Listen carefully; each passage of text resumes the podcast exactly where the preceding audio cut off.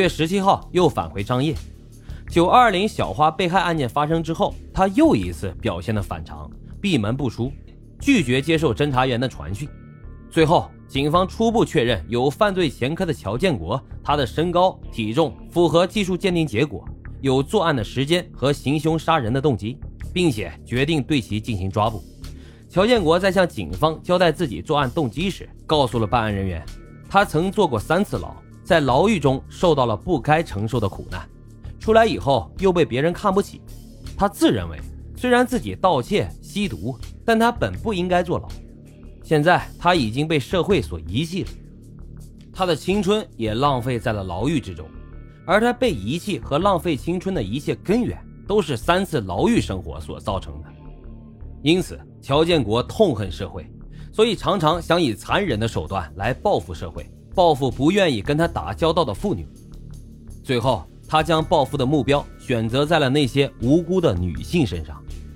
根据乔建国的供述，起初杀死林子完全是出于偶然。二零零四年三月十四号，从劳教所释放出来的乔建国依然整日在甘州区的一些酒吧酗酒。到了八月十一号。正在甘州区北街附近转悠的乔建国碰上了正在此处等待朋友的林子。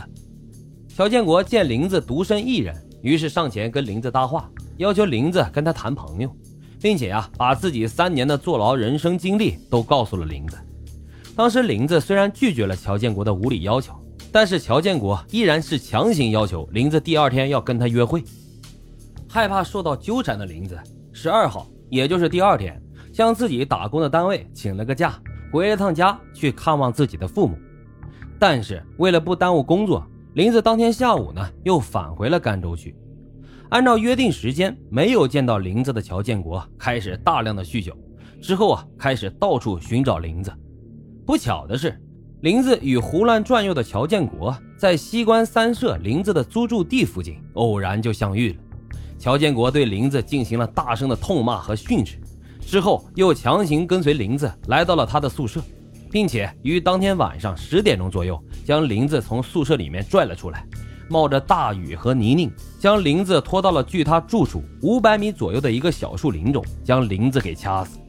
随后他害怕林子醒过来报案，在没有找到凶器下手的情况下，凶残的乔建国竟然对林子实施了残忍的掏肠手段，直到确认林子死亡之后。乔建国返回了家中，这是乔建国对警方关于林子案件的供述。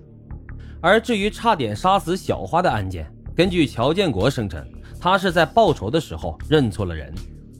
乔建国在被释放之后，在甘州区的某个酒吧酗酒时，曾经跟这个酒吧的一个女服务生发生过争吵。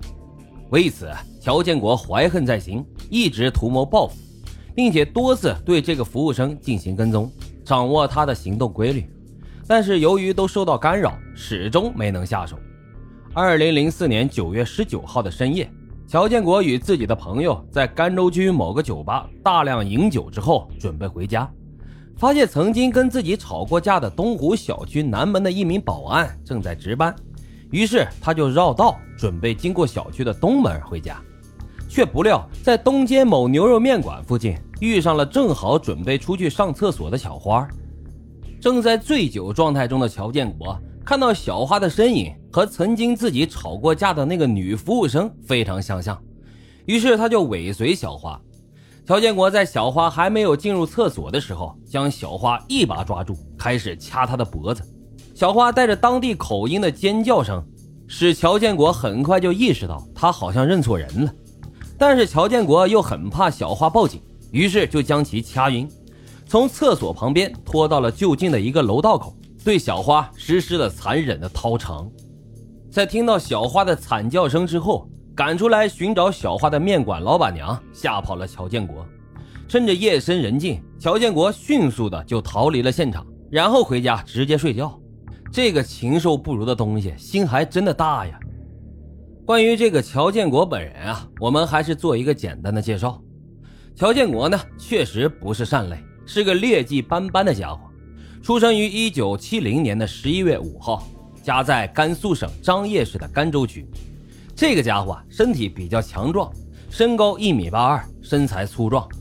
生长在一个普通的工人家庭，他的父母啊都是张掖某个建筑公司的普通工人。乔建国上有三个姐姐，一个哥哥，他本人呢排行老五，是家里面最小的孩子。由于他年纪最小，乔建国自幼就受到了父母和哥哥姐姐们的宠爱，于是他脾气暴躁，好吃懒做，不爱劳动，学习呢也不好。为此，他的父亲经常对他进行打骂，但是丝毫没有什么作用。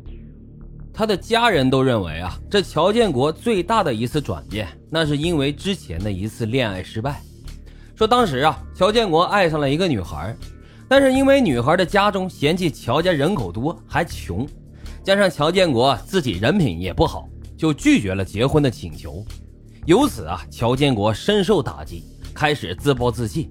他开始天天的酗酒，并且酒后在社会上寻衅滋事，打架斗殴。这打架打得多了，自然就跟社会上一些不三不四的人混在一起，并且啊越变越坏。在未满十八周岁的时候，就因为参与一次团伙盗窃案，案发后被人给举报，在一九八九年被张掖法院判处了六年半的有期徒刑。